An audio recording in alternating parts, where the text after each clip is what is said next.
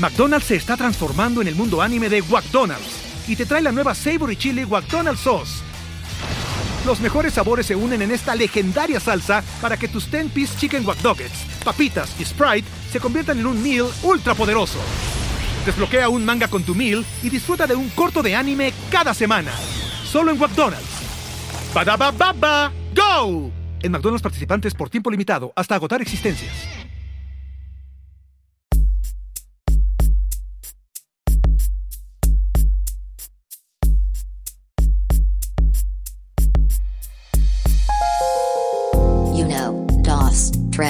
Tres, cuatro, cinco, cinco, seis. Grupo de Autoayuda de Pujo el Podcast. Conducido por Ivan Mergen y Raúl Pardo. Bienvenidos.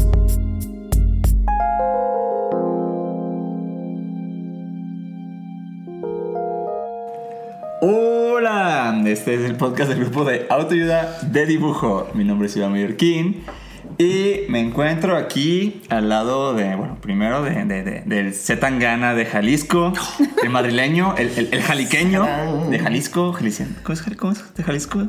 Jalisciense. Jalisciense. Ah, ¿sí? Tapatío. Raúl Pardo. Hola, Raúl Pardo. ¿Cómo estás? Muy bien. Bien chido. Esa, fue tu versión de, de como flamenco o algo así. Pues sí, no, ese güey es como muy aplaudidor. Es muy aplaudidor. Este, muy bien, muy contento. Como podrán ver, tenemos invitadísima especial. Por favor. Pilar Cárdenas Fusca. Hola Pilar Cárdenas Fusca, ¿cómo estás? Si usted está viendo nuestro video YouTube y nos encuentra eh, frente a nosotros en nuestra forma física, está con nosotros Pilar Cárdenas, Cárdenas Fusca. Este, pintora, artista. ¿Tú, tú, tú, ¿Cómo te defines a ti misma? Porque hay gente que dice que es dibujante, o sea, ¿tú cómo te encuentras mucha gente piensa que soy ilustradora, no sé nada de ilustración. Pues artista, en general. Pero como que siempre te ha pasado eso, ¿no? Como que te juntas con ilustradores y grafiteros y moralistas. Sí. La gente piensa que soy ilustradora, grafitera de Mazatlán. Sí, y de hecho por eso ahorita es un jersey de Culiacán para que quede muy claro que Fusca es de Culiacán. Soy de Culiacán. Vengo muy orgullosa de mi estado y su capital. ¿Cómo te fue en Culiacán, Fusca? Muy bien. ¿Sí? Sí. ¿Hiciste algo artístico estando en Culiacán? Nada artístico estando en Culiacán. Absolutamente. vacación, ¿no? Una vacación total, familiar.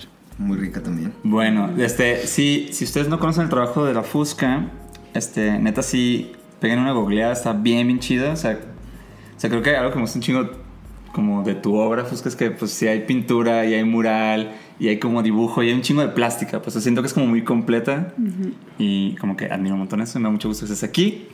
Aparte que es mi amiga y nada, más gusto todavía. ¿Cuánto gusto? ¿Cuánto gusto hoy? Pero bueno, o sea, la cosa es, algo, algo que está bien interesante, aparte de lo que haces, es que, bueno, desde que te conocí sabía que, que estudiaste psicología, pero veo que de un tiempo para acá, este, como que la implementaste en el área del arte, ¿no? O sea, das terapia artistas, básicamente. ¿No? O sea, es un poco lo que es. O sea, Más o menos. Bueno, tienes este proyecto que se llama Identidad Artística uh, Creativa. Identidad Creativa. Entonces, o sea, si puedes como contar un poquito de qué va, porque se me hace que está bien chido. Eh, sí, yo estudié psicología, pero nunca ejercí porque pues hay algo ahí que no me embonaba y el arte me jalaba mucho, entonces no quería como hacer las cosas a medias. Pero durante la pandemia me resurgió ese anhelo por la terapia y la psicología y, pues en el encierro estuve como pensando que necesitaba eso en mi vida, ¿no? Como que es una parte, no, era, no es como un capricho que estudié psicología y luego perdí el interés, sino que es algo que siempre estuvo ahí muy latente, pero no sabía de qué forma llevarlo a cabo. O sea, estudiaste y, y, de verdad nunca hiciste nada no. hasta... O sea, hice mi maestría que es algo, no sé si se la está cabrón. Sí. Pero luego, luego me salté al arte, o sea, y de lleno. Y. Ah, perdón. No, ¿qué? es que justo me, dio la curiosidad porque conozco muy pocos y pocas artistas, o gente como dentro del gremio, no necesariamente ilustradores, pero como el mundo artístico, que hayan tenido una formación como completa, o sea, llegando a maestría en otra cosa que, aunque pueden justo como es tu proyecto empalmarse, o sea, dentro de un diagrama de Venn, pues como que no viven necesariamente en el mismo universo así tan obvio, ¿no? Así, yo estudié diseño industrial y nunca ejercí, pero viven en el mundo del, Del diseño, diseño, ¿no? de como que procesos creativos. Entonces como que me da curiosidad si cuando entraste a estudiar psicología, ¿en qué punto como de, de clavada, de intención o de interés estabas en la psicología y en la parte en el artística? Bueno, lo que pasa es que en, eh, desde yo niña hacía, pintaba y hacía cosas, pero yo no lo veía como algo para mi futuro. O sea, yo no decía voy a ser artista, yo ya... lo- Pero, pero que no lo veías como algo redituable o para mí, simplemente era como. para nativo? mí el arte y pintar y hacer lo que hacía era una cuestión de supervivencia emocional, ¿no? O sea, yo lo utilizaba como una muleta psicológica para mí. Entonces nunca lo vi como, además en esa época, mucho tiempo atrás, no había un auge del arte como lo hay ahora, entonces no era para mí una opción. Y eh, cuando me gradué de la prepa, yo nunca dejé de pintar, siempre pintaba. Nunca mi técnica era horripilante. y nunca estudié arte, de hecho. Estudié la maestría en psicoanálisis y me fui, cuando, justo cuando me gradué dije, no, yo tengo que ser artista.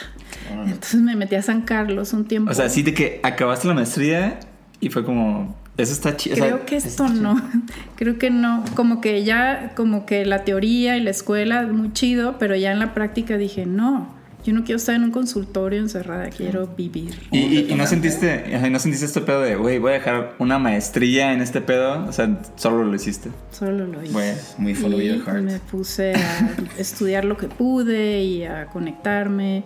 Era un mundo donde no había ni blogs, ni...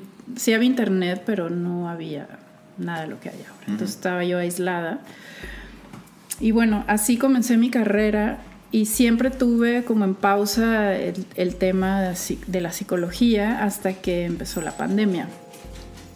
Que como que, bueno, yo me daba cuenta que mis amigos y la gente cercana a mí siempre como que se acercaban y me contaban sus problemas. Tengo pedos. Pues que tengo muchos pedos, Sí, ayúdame. Y llegó un punto en donde dije, a ver, tengo que hacer algo porque, o sea, le tengo que dar formato a esto porque de verdad, o sea, dos veces por semana hablaba con personas. Entonces, quiero hacer esto profesionalmente, no sé cómo empezar.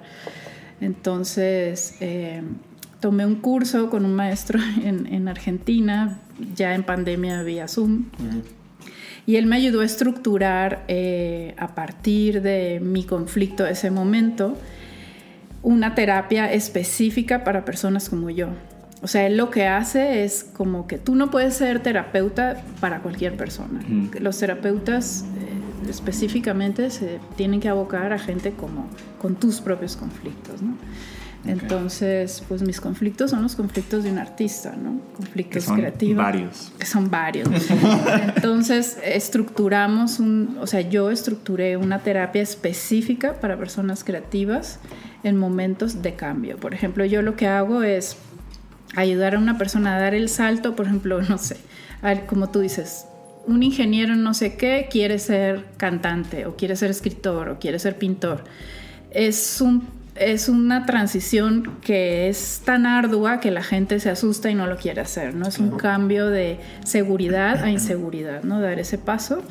Entonces, mi terapia se enfoca justo en ese tipo de personas. De hecho, hay, hay- hay algo que me, que me gusta un chingo de, en tu... Bueno, tu proyecto tiene un Instagram que se llama Identidad Creativa. Bueno, guion bajo, Identidad Creativa, guion bajo. Síganlo. Está el link. Este, y me gusta mucho, o sea, como punto de partida que manejas sobre cómo el, cómo el conflicto y los conflictos y los problemas, o sea, prácticamente de que generan artistas, no sé, como que cómo el, el acto de crear viene de sobrevenir como pues una adversidad o un momento de conflicto, ¿no? Ese, eso como que me gusta un chingo. Y por ahí como hasta como que leí como este pedo que hasta sentías que los artistas realmente nacen de un entorno que los detonó. conflictivo. Ajá.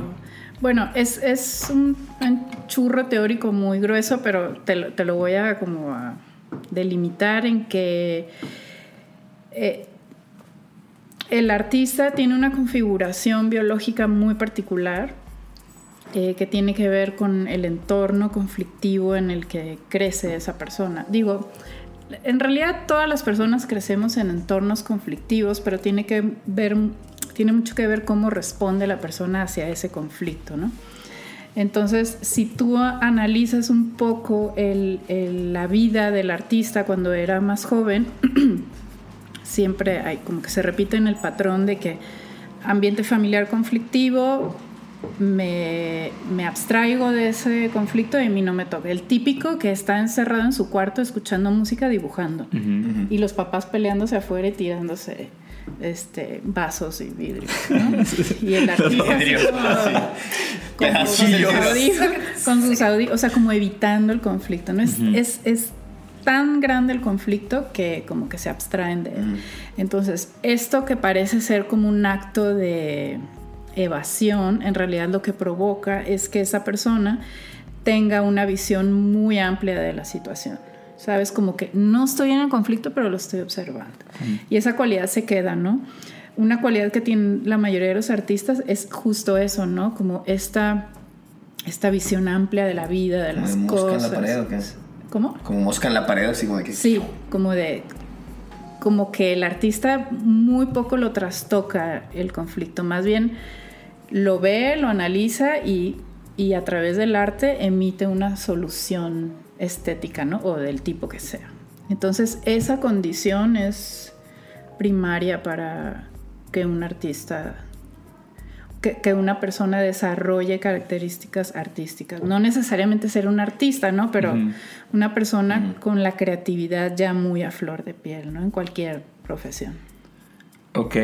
Y, o sea, me, me gusta también un chingo o sea, creo que lo que, digo, lo que está viendo que, que escribes así, o sea, como, como que mucho va apuntando a que un artista debería estar como enfrentando estas cosas y avanzando, y avanzando, y avanzando, ¿no? O sea, como, como siento que, que me gusta mucho la forma de ver como la creatividad y como el, el acto artístico de, de un, como una etapa de presencia en lo que estás y como no tanto de clavarte en algo que ya fue o en algo que ya pasó, ¿no? Sí, o sea, si, si nos inventamos ahorita un, concepto de lo que es ser artista, pues un artista es una persona que resuelve un conflicto, ¿no? O, sea, o, un, eh, una situación, o sea, da una solución a algo, ¿no? A través de la creatividad. Entonces, si tú no estás en contacto con tus conflictos, no, es, es muy difícil que la creatividad se te desarrolle. La mayoría de las personas que vienen a trabajar conmigo son personas que están ya nadando en el conflicto y no saben qué hacer con él. O sea, ya lo evitaron, ya lo taparon, ya le pusieron más cosas encima, pero el conflicto crece y crece y crece. Y lo que el conflicto está pidiendo es una solución creativa nueva para poder avanzar a la siguiente etapa de la vida, ¿no? Esto es muy común en personas que, a ver, no es una crítica para nadie cómo lleva su vida, pero personas... ya me ahí, ahí, viene una crítica para Ahí viene una crítica culichi para alguien.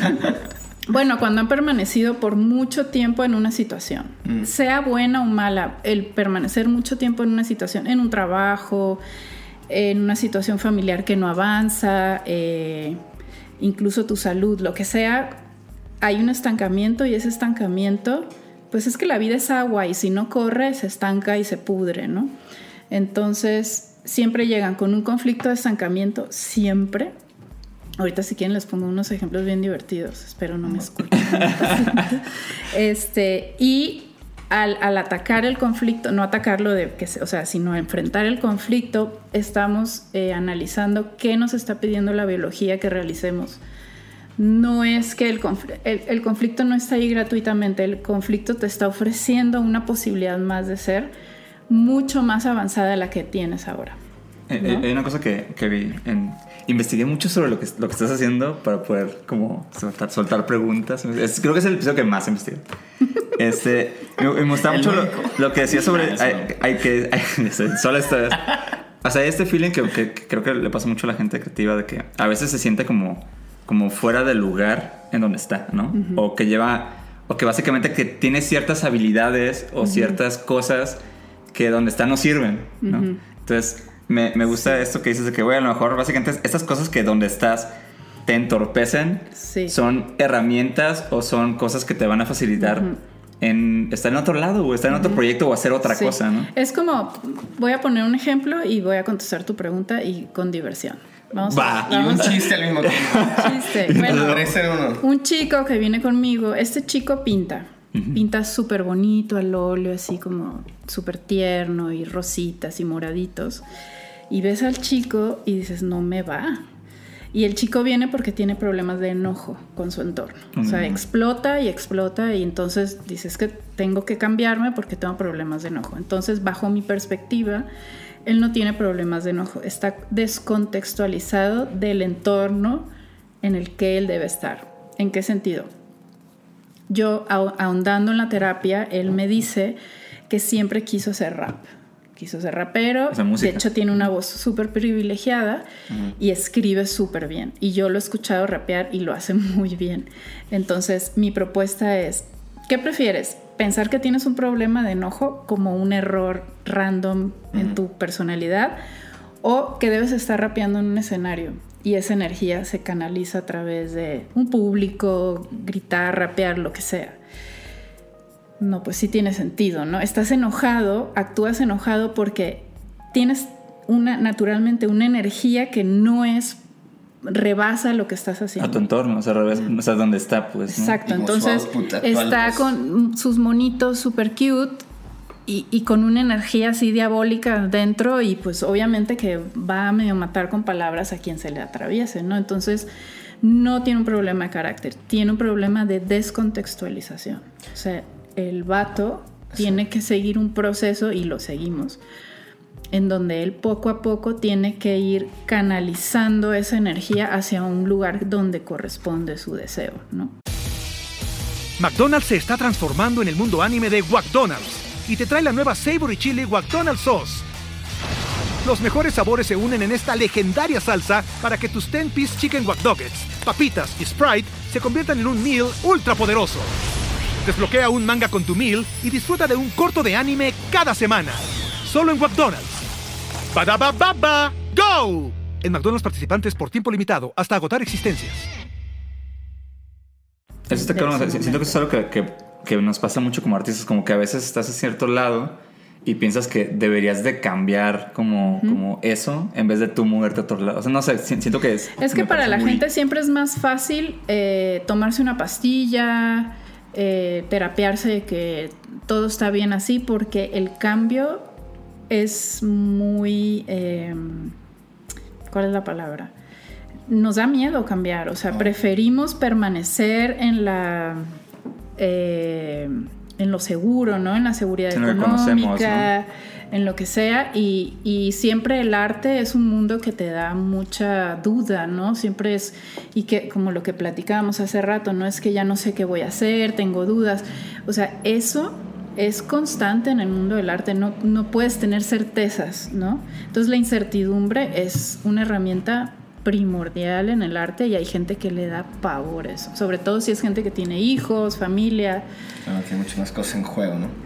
Sí, pero si tú analizas la vida de los grandes artistas, esa incertidumbre, pues es que si te quitas esa incertidumbre, te, te cuartas la creatividad, ¿no? Porque la creatividad siempre está en ese en ese límite en donde ya no hay nada, ¿no? O sea, está aquí lo estructurado por la civilización y aquí ya no hay nada. Entonces tú siempre, yo a mis pacientes o como les llamen, los llevo aquí, a ese límite entre la nada y, y el fin de su, y el fin, y, el, fin de sus certezas. Ya si ellos quieren dar ese brinco, pero yo los llevo ahí. Y usualmente. a, que lo vean, pues. Ahí, ahí. Yo, yo ya no puedo caminar con ellos en esa incertidumbre, ¿no? Me recuerda así como en Age of Empires, como este personaje cuando el mundo está así como todo oscuro, o cualquier otro videojuego que nomás llega así como hasta que no llegues ahí, como que se ilumina un poquito más adelante, ¿no? Y hasta que llegas al límite se ilumina Exactamente. Y cada paso bajo como que la tierra se contigo, ¿no? Pero no es que veas y ya hay camino por no. O sea, el creativo va creando su camino como a cada casi por segundo, ¿no? Y entre más, más esquizofrénico sea, o sea, más eh, en tiempo real sea ese paso, pues tu creatividad es, pues es como acercarte más al volcán, ¿no? O sea, es como más cerca estás de esa ebullición creativa, ¿no? Pero pues ahí sí ya tiene que ver con tu personalidad, que tanto te, atreves a entrar ahí, ¿no? Me, gusta mucho esa forma de verlo. Es este, este documental que creo, que es de, de, Miles Davis. Se llama The Bird of Cool en Netflix. Mm. Y justo cuando, cuando arranca habla mucho de eso, de que como como un creativo está como medio condenado o, obligado a, aceptar el cambio. O sea, como que parte de, hacer arte es cambiar, ¿no? Como que tienes que hacerlo. Pues tienes que aprender como a, disfrutar como ese, ese salto que, dices, como esa incertidumbre. No puedes hacerlo fuera del presente porque si lo haces desde el pasado, pues te vuelves un buen técnico, tienes buena técnica, estudiando, pero estar en el presente es un es, de valientes, ¿no? Es como... Entonces yo, mi cualidad es que siempre me, estoy moviendo y estoy yendo hacia adelante, y quizá ya en un nivel ya muy psicótico de mi parte. Soy demasiado... No tengo estabilidad alguna en mi vida, pero pues esa, esa, característica mía me hace... Eh, poder ayudar fácilmente a alguien que está del otro, es, del lado del espectro, ¿no? Que es estancamiento total. Siento que este tema del cambio, aparte, en el, al menos en el gremio como de, de, la ilustración sobre todo, que hay como tan, una necesidad tan arraigada de encontrar el estilo, ¿no? Y como que si buscas temas de ilustración, de how to, lo así de lo primero que sale es como encontrar mi estilo, encontrar mi estilo, encontrar mi estilo. Entonces cuando la gente llega a algo que de alguna manera como, ah, creo que esto es mi estilo, o sea le pone 100 anclas y es como, no me voy de ahí, ¿no? Entonces, como creo que en la ilustración pasa mucho que quieres cambiar un chingo mientras no estás cómodo, pero en cuanto dices, esto creo que puede ser un estilo, es bien difícil dejarlo y como que explorar y, al revés, te alejas del, de esa esquina que dices de la frontera, te vas al centro y... Para mí el estilo nace justo de estar bordeando esa área entre el conflicto. Es como si yo te digo, oye, ven a hacer un proyecto a mi, lo que sea. Tú, ah, sí, necesito esto, esto, esto y esto y esto. No, pues nomás tengo esto y esto. Ese es tu conflicto, ¿no? Entonces tu estilo van a ser de toda la de todo lo que se te puede ocurrir en tu cabeza, que es como sin fin, más el conflicto que el, que el entorno te proporciona, o sea, las limitantes. Ahí nace tu estilo. O sea, tu estilo pues puedes copiar el estilo de alguien, pero pues eso no, no es sostenible, ¿no? O sea, el estilo no es algo meramente estético, el estilo es algo, es la forma en la que una persona ataca una, un conflicto o una... Más que conflicto, en, términos de arte, es como una... ¿Qué palabra dije ahorita? Eh, una limitante. Una limitante. Sí. Y por eso creo que justo, eso hace bien, bien chido, porque al final por eso notas bien cabrón, o se siente como esta genuin, genuinidad. Genuinidad, sí, existe. Genuinidad. Pero justo es como que si efectivamente estás como que afrontando el conflicto y aterrizándolo en una solución que para ti sea como lo mejor que pudiste llegar o lo que mejor que se te ocurrió, es bien difícil que otra persona en su contexto, con sus limitantes y en su contexto vaya a negar una solución similar. Y como que justo no se trata ni siquiera la estética, es nomás como el discurso cambia, el con el cómo aterrizas conceptos cambia. Y eso me hace, me hace bien, bien Sí, no, por ejemplo, en la ilustración es muy típico que, ay, bueno, voy a copiar cómo hace el mono este. Pero quizá esa persona hace las manos así porque no sabe hacer bien manos. Tal, cual, o sea, Entonces, pues ya le salen bonitas, bien hechas las manos mal hechas y la gente le quiere copiar, pero le estás copiando un defecto, o sea que para él ya es un estilo. Pero entonces en ti no tiene ningún sentido que tú hagas las manos como las hace ese güey, porque. Sí, totalmente, o sea, totalmente como que los, los defectos definen un chingo los estilos. Y también creo que por eso es bien importante, como que siempre estar como creando como en el, en el ahora y con lo que tienes. O sea, creo que usualmente el, estar esperando en, en tener este, esa gran como herramienta soñada, muchas veces como que solo genera frustración, ¿no? Como en vez de estar actuando y estar, como dices tú, como estar jugando con los bordes mm. de las limitantes las herramientas y el momento, ¿no? Porque también siento que los artistas son y los bordes de tu capacidad biológica, por ejemplo, yo admiro mucho el trabajo de los grabadores, ¿no? Que es como rayita por rayita, pero yo no tengo esa paciencia, ¿no? Entonces yo no puedo hacer eso, por más que intente copiar, biológicamente no me da. Entonces no se vería falso en mí, se vería raro, como no sé, ¿no? Digo, puedes adquirir capacidades, pero también hay que explotar las que ya tenemos, ¿no? Que eso no hacemos porque siempre queremos la capacidad del otro. Ah, no, yo quiero hacer las cosas como las hace ella. Ay, no me sale pues porque... sí, güey, pero tú tienes estas tres cualidades que ni las has explotado, güey, y ya quieres adquirir una capacidad nueva. Es como que la gente no quiere lo que es de uno, ¿no? Porque es como, no Está feo eso. Oye, este me gusta.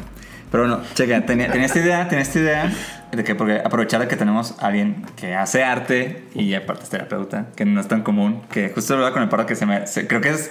Debería haber más de esto, me parece que es como... No sé, como algo bien... Más que interesante, como valioso, pues me parece muy valioso tener personas que hagan arte y aparte tengan nociones de, de psicología.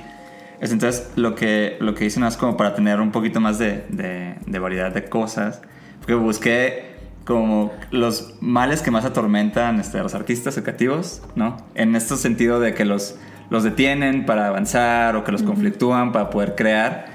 Y literal de que googleé cosas y rediteé cosas. Top 5 males creativos. o, o, acaso solo son como pesadillas mías que me pasan por la noche. También podría ser, quién sabe. Pero entonces más te quiero como tirar estas, estas como problemillas y nada, es como que si puedes hablar un poco, ¿no? O sea, por ejemplo, una cosa que, que vi mucho que atormentaba mucho a, las personas que generan arte es básicamente el, el, el empezar algo. O sea, como que vi mucho este pedo de que, güey, tardo demasiado para poder empezar lo que quiero hacer. o sea, sea una pintura, sea una idea, sea algo. O sea, ¿crees que eso tiene que ver justo con, con esta inacción que genera el, el no... O sea, el no arrancar, o sea, el no moverte, pues. Sí. Bueno, hay un ciclo, ¿no? Que es como hacia arriba, hacia abajo, hacia arriba, hacia abajo. Todos, de hecho es el ciclo de la naturaleza. Y, que esto es en 2D, pero en 3D es como esa espiral que se amplía y, se va hacia arriba, ¿no? Entonces, es muy difícil, eh, bueno, en el ciclo creativo es igual, va hacia arriba, hacia abajo, hacia arriba, hacia abajo. Y lo que hace que ese ciclo sea, o sea, que ese ciclo se expanda es el conflicto. O sea, tú cuando estás en tu ciclo normal, ¿no? Entra un conflicto en tu vida, vamos a decir, muere tu padre o tu madre o te corren del trabajo, te piden el divorcio, no sé, un, conflicto, un problema, fuerte. Mm. El ciclo cambia y entonces em, mientras tienes ese problema que no sabes cómo solucionarlo porque ya rebasó toda tu neurología, lo que pasa es que entras en un periodo de bajoneo que es como el periodo femenino del ciclo en donde tú tienes, y, que se siente mucho, ¿no? Como depresión, como no quiero salir, no quiero hablar, no tengo nada que decir, estás como, como, es, como, sí, ¿no? Como pasmado. Entonces, es muy importante no salirnos de ese, de ese periodo porque en ese momento es donde estamos planeando. No te puedes mover porque no hay testosterona suficiente en tu cuerpo y estás como ahogado en estrógeno, que el estrógeno te hace sentir como esta depre. Pero justamente ese momento sirve para planear, para estudiar, para verificar como teóricamente qué voy a hacer cuando me entre la testosterona, ¿no? Entonces, cuando una persona se siente estancada es porque ya ha estado mucho tiempo en este periodo femenino, como más este, depresivo, y no, y, no es fácil salir, ¿no? Pero no es fácil salir porque lo que nos hace salir es un conflicto. Entonces el conflicto va a venir y hay que esperarlo, pero si no viene hay que intentar nosotros salir de ello, ¿no? Entonces, ¿cómo, cómo se siente la diferencia? Pues ese estancamiento, ¿no? Es como, ya tengo ganas, pero tengo miedo. Entonces es, bien importante distinguirlo porque pues hay técnicas en donde hay que salir adelante, ¿no? Pero es importante no salir adelante si no se ha estado el suficiente tiempo en ese hacia abajo porque cuando te entra la acción, tu cerebro se llena de testosterona y si no tienes un plan, ¿a dónde vas a ir? Y es el típico que, ok, entonces me voy a drogar, voy a fumar mota para no como que te quieres bajar el, el, hype porque no sabes a dónde ir. Es el típico de que tengo mucha energía, pero no tengo un plan. Entonces, pues pisteo. O me tomo ciertas pastillas porque no, no tengo un plan, ¿no? Porque mientras estabas en el plan, ¿te, parece como un plan, este, o sea, un artista qué tipo de plan debería tener? O sea, en, en esa etapa que es, como una etapa básicamente cuando no tienes ganas de hacer si nada. si reconoces el ciclo, sabe, yo lo, hace muchos años me di cuenta que cuando hacía un proyecto así súper importante, luego me caí en una depresión, ¿no? Terminas y es como... Si te entregas a... ya, se acabó. Eh, exacto, entonces ahí es donde tienes que planear. No sabes qué viene, pero te va a entrar una energía y va a venir, alguien te va a venir a pedir algo, entonces tienes que estar como, sí, está bien estar deprimido, pero como muy en contacto con eso mentalmente, ¿no? Eh, entonces cuando ya detectas ese ciclo, es que lo debes de detectar como artista. Si no lo detectas es porque estás con la visión muy fuera de ti. O sea, muy en lo que están haciendo los otros, quieres estar en el hype todo el tiempo, como tengo que estar súper activo porque sabes esta cosa de que me van a comer el mandado y tengo que tener tantos follows. O sea, todo eso afecta el ciclo. Entonces es como que voy a tomar un chingo de Aderol porque tengo que estar on top todo el tiempo. Y entonces, ¿en qué momento? Tengo, ah, tengo un conocido, ah, conocide, un conocide que trabaja mucho, ¿no? No para, no para, no para, no para. Y le ves y es como está destruido. Entonces yo le digo, ¿en qué momento planeas tus pintas, tú lo que vas a hacer, piensas? Es como muy repetitivo en su chamba. ¿Ves como digo repetitivo?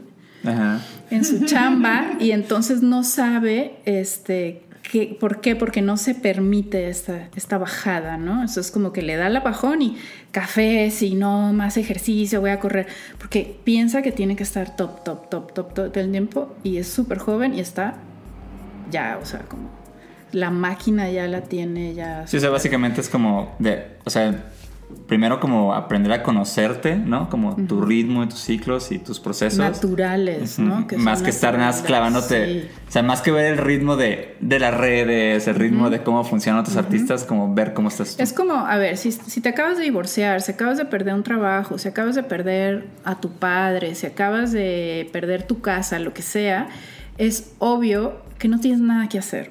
O sea, en primer lugar no puedes hacer nada porque no te da la cabeza, estás en shock.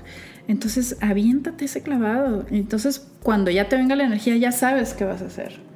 Y no lo puedes hacer mientras no te llegue esa energía, pero ya sabes qué quieres hacer. Entonces mucha gente, a mí me pasa mucho que ya sé qué quiero hacer, ya sé qué quiero hacer y me cuesta mucho accionar. Entonces yo lo que hago para meterme como energía al cuerpo, empiezo a hacer ejercicio, a hacer pesas o cosas que no son como tan down. ¿No? Como para ayudarme a... O sea, ya sé lo que tengo que hacer, ya sé lo que tengo que hacer y... ¿Y crees que ese tema de los ciclos, o sea, como que ahorita lo estamos, no lo entiendo como en una onda un poquito más, eh, como la lupa de fuera, ¿no? Así como que son ciclos más de, no le quiero poner días, meses ni nada, pero como que son más, este, no son ciclos del día a día, pues, pero crees que ese tipo de, como que de mantener un ritmo saludable en el que te permite estar ups y downs, ups y downs, se puede traducir como a la rutina diaria, la rutina semanal, o sea, en la que tienes que justo... En la hora, en el día, en la semana, en el mes, en el año, en tu vida, o sea, todo es ciclos. El minuto, la hora, el día. Eh, y eso lo va a determinar el conflicto. O sea, hay gente que tiene ciclos muy amplios, de años. O sea, sus conflictos varían muy poco. Y hay gente que va así, como yo. Es como... Entonces, esa velocidad, o sea, yo conflicto, conflicto, conflicto, conflicto. Entonces, es como mis ciclos van muy rápido.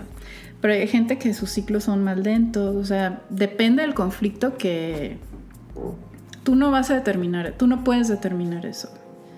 Y, y no, no porque tengas más o menos conflictos quiere decir que estás haciendo las cosas mejor o peor. El conflicto lo determina tu entorno. O sea, tu entorno es el que pide algo de ti. Es como somos una célula, ¿no? Entonces somos muchos humanos dentro de una célula y esa célula requiere cosas de cada quien. Entonces, por medio del conflicto va a decir, no, quiero que este güey haga esto. Entonces, a través de estos conflictos va a desarrollar esta capacidad, entonces ya lo va a hacer. Pero tú no puedes fabricar eso porque no tenemos esa lectura tan consciente del entorno. Mm. Más bien el entorno es como que, ay, ahora el entorno requiere creativos para hacer tanto. Entonces te mueve a través de los conflictos y dices, ah, mira cómo aprendí a hacer animación de la nada. Entonces, como que muchas veces nosotros pensamos como que nosotros guiamos eso, pero en realidad si, te, si, si ustedes se ponen hoy en la noche a pensar cómo han llevado su vida creativa, ustedes no han tomado las decisiones. Y por ejemplo, o sea, ¿qué crees que ayudaría? O sea, ahorita que, me, que hablas como de movilidad, ¿no? De movilidad creativa. Creo que es, es, una cosa que a mucha gente sí le choquea. O sea, por ejemplo, ahora, ahora con el internet y todo eso, pues la neta es que casi casi requieres que todo el mundo sea como un poquito editor, un poquito animador, un poquito dibujante, ¿no? Pero hay gente que sí le conflictúa el hecho de no, o sea, yo solo dibujo, entonces yo no, yo no voy a poder hacer como un video. O sea, crees o tienes como un hack o algo que digas, güey, si, si te cuesta poder estar moviendo entre, entre ciertas áreas que crees que, que, no, son, que, no, pues que no son compatibles, pues deberías de verlo de esta forma. O sea, o sea te, te, toca alguien que tenga muchos pedos con poderse mover. Es que es bien difícil intentar hacer algo cuando nada te lo está pidiendo, solo porque está de moda. Es como ay, voy a estudiar animación porque está súper de moda. Pero si, el, pero si el entorno, el conflicto no me está llevando a eso, es bien difícil que yo haga eso. No lo voy a poder sostener. Es el típico de, me voy a poner a hacer ejercicio porque pues está de moda estar bien bueno. Y al mes, bye.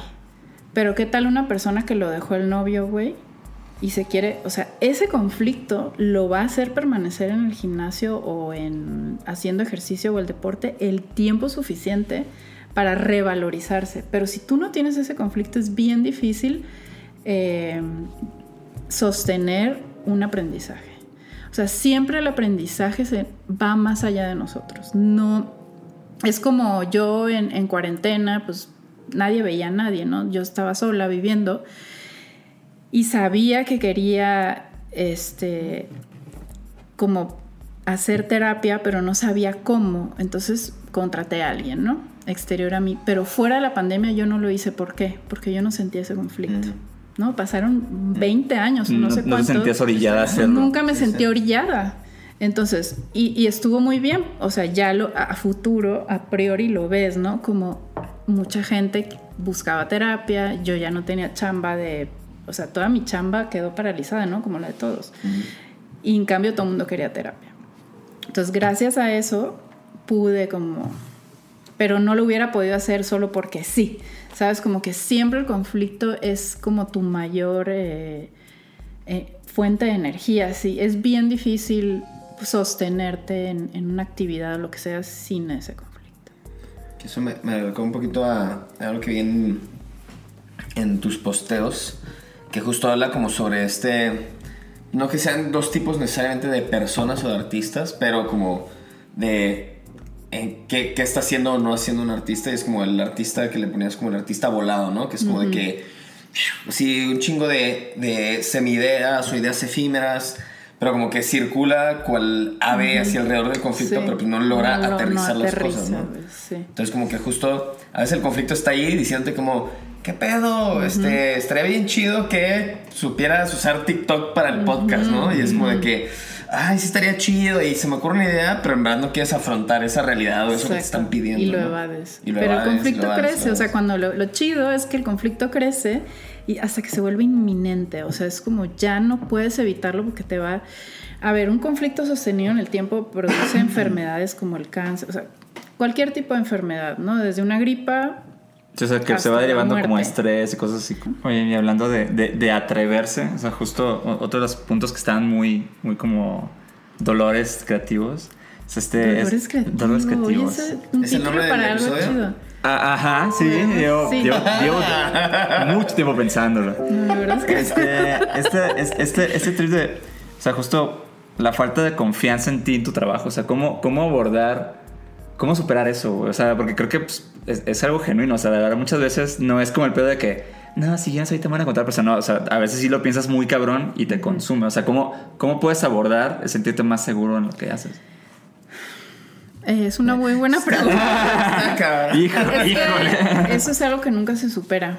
Porque. Eso es una gran respuesta también. Y eso es algo chido saber. O sea, que le pasa a todo el mundo. Sí, es que la gente está esperando a sentir toda la seguridad del mundo para avanzar. Y de verdad, yo no me considero así de las grandes artistas, pero por experiencia, o sea, porque ya tengo mucho tiempo haciéndolo, es algo que nunca se va. O sea, a mí no me gusta mi chamba, nunca me siento segura, tengo muchos problemas de inseguridad, pero eso es algo con lo que tengo que trabajar ya. O sea, ya lo doy por sentado que eso va a ser, o sea, termino un mural y lo odio. Pero yo sé que no puedo hacer más, o sea, ya es lo mejor que di y yo ya aprendí a distinguir entre mis gustos, lo que a mí me gusta y lo que yo puedo hacer.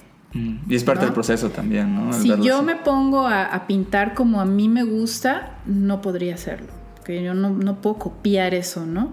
En cambio, lo que yo puedo hacer, a lo mejor a mí no me gusta, pero a otra persona le dice algo. Entonces me conformo con eso. Y es bien difícil, por ejemplo, para mí ver mi página o mi Instagram porque digo, ay, no, qué horror, qué horror, es horrible todo, lo odio.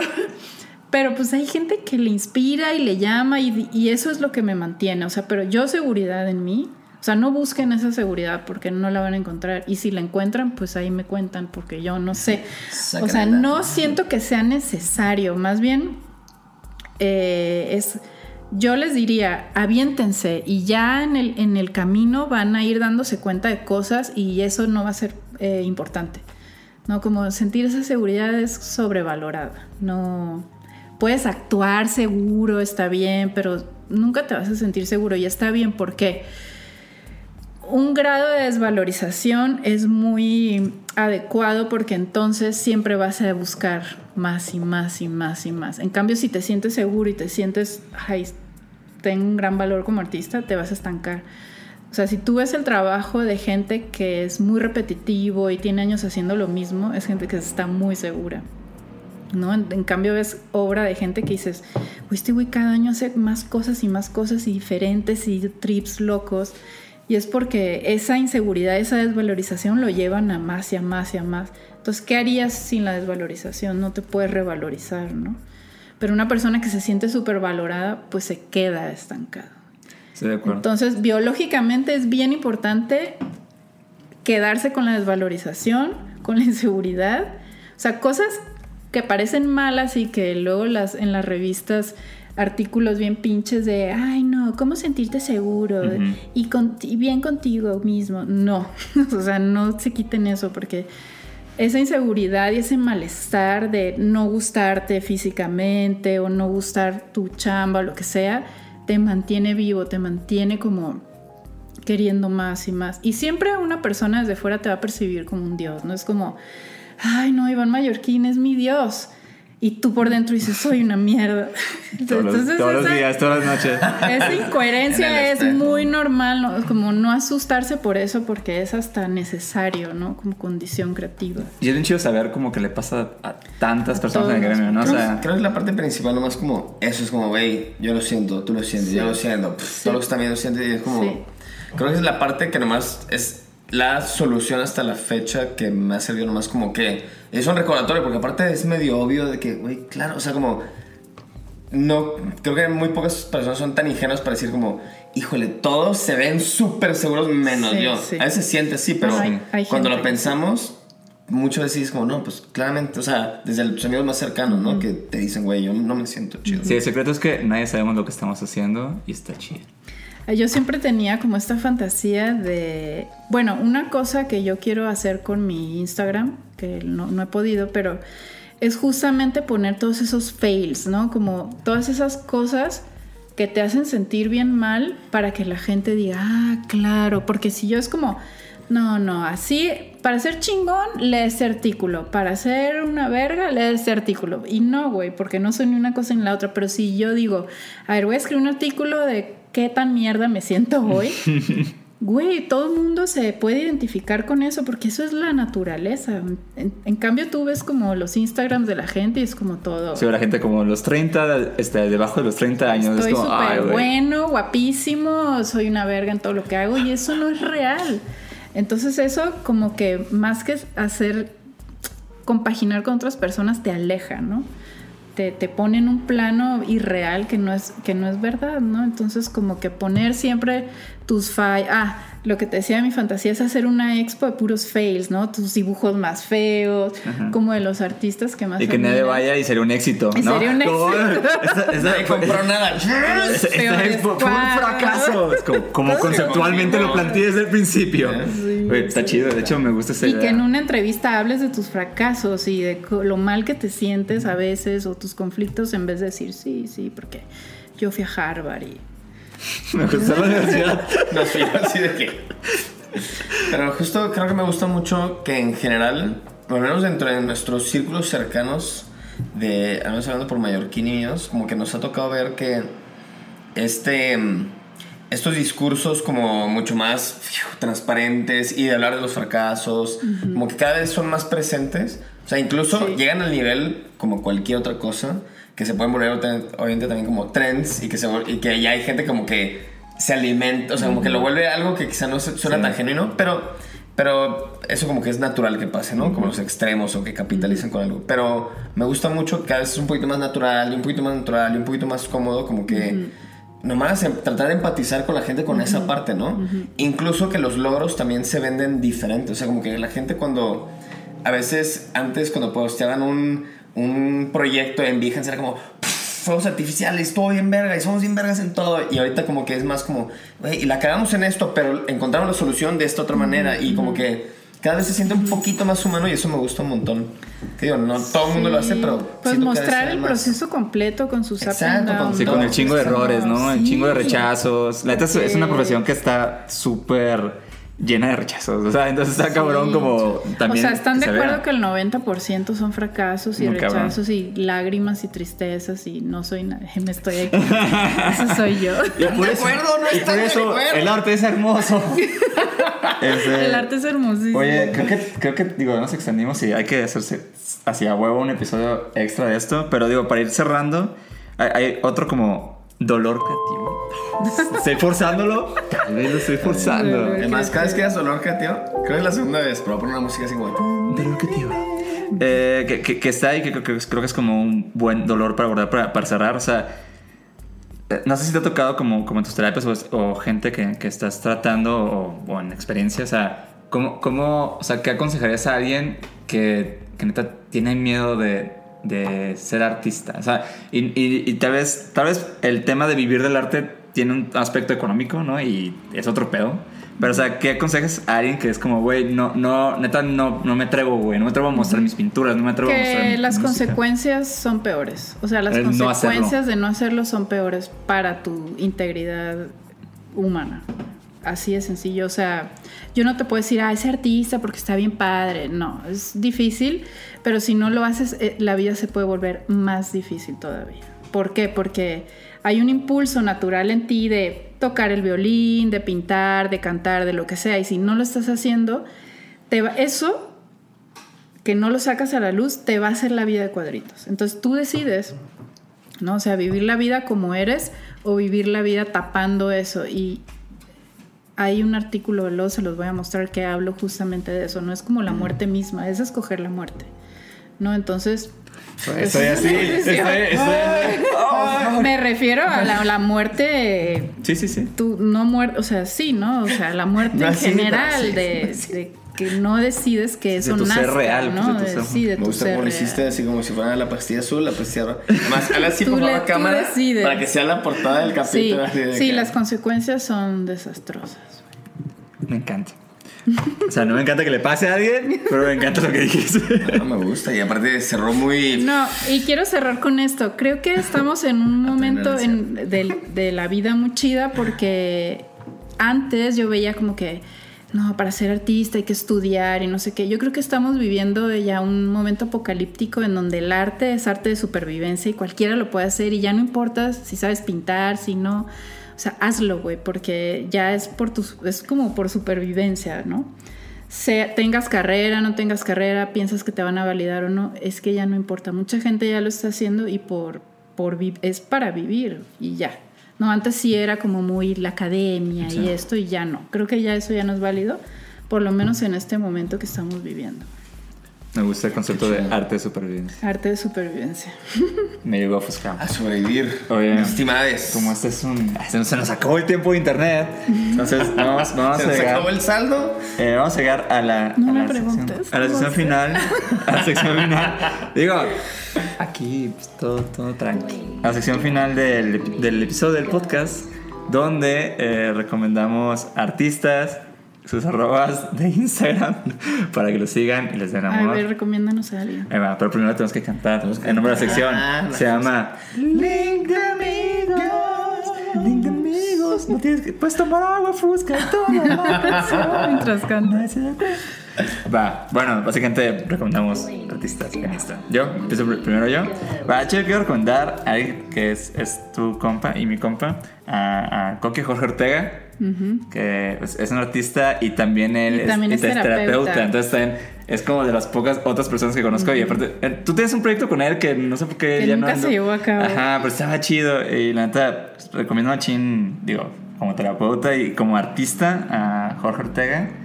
Eh, que aparte creo que es un gran artista, me gusta un chingo como sus dibujos y todo el pedo. Últimamente está haciendo más dibujos. Sí, sí, sí, de hecho su, su Instagram es Jorge-Ortega-77, que aparece aquí flotando arriba de la fusca.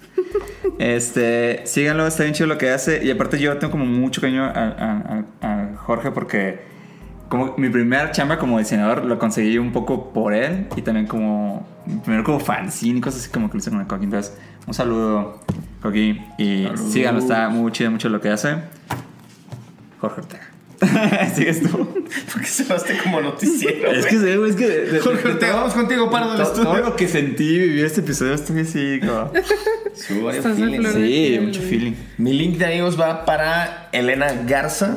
Ah, yo iba a decir el Emilio. Ah, Me ganaron. Oh, no, oh, no, oh, amigos colectivo. Sí, sí. Doble, doble. válido, sí, pues es doble link.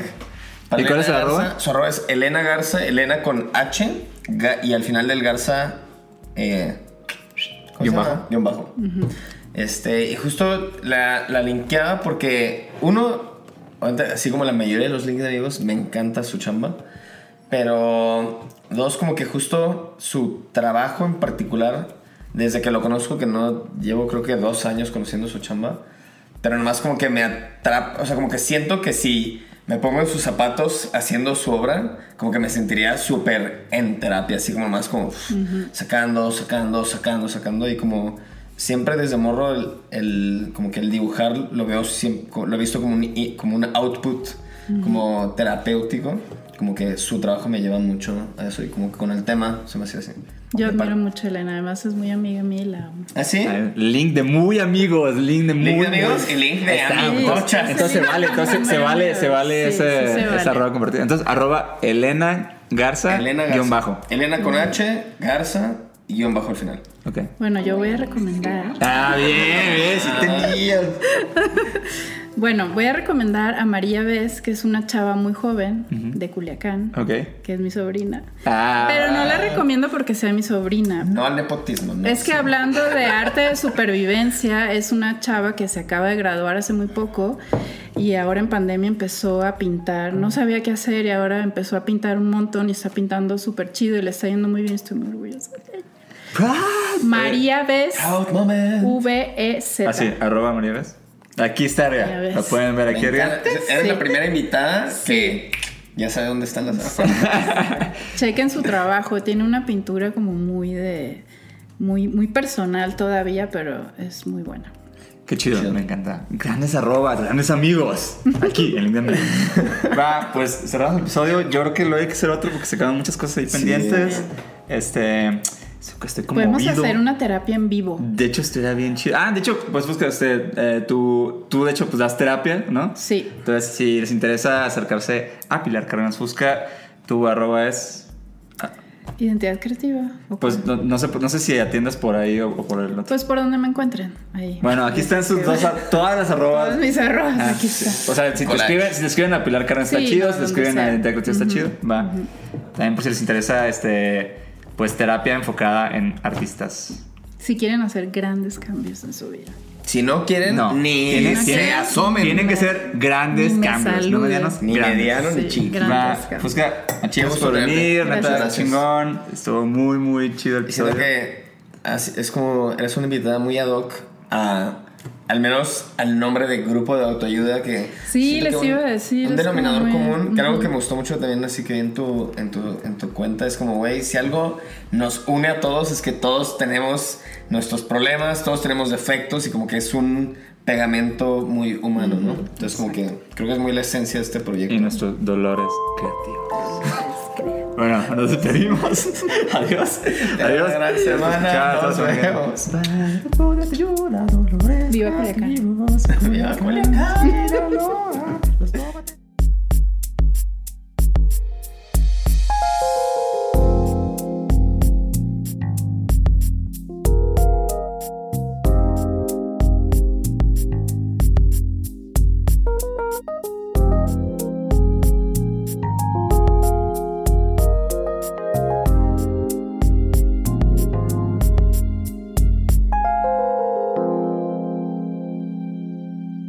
Grupo de Autoayuda de Bujo el Podcast.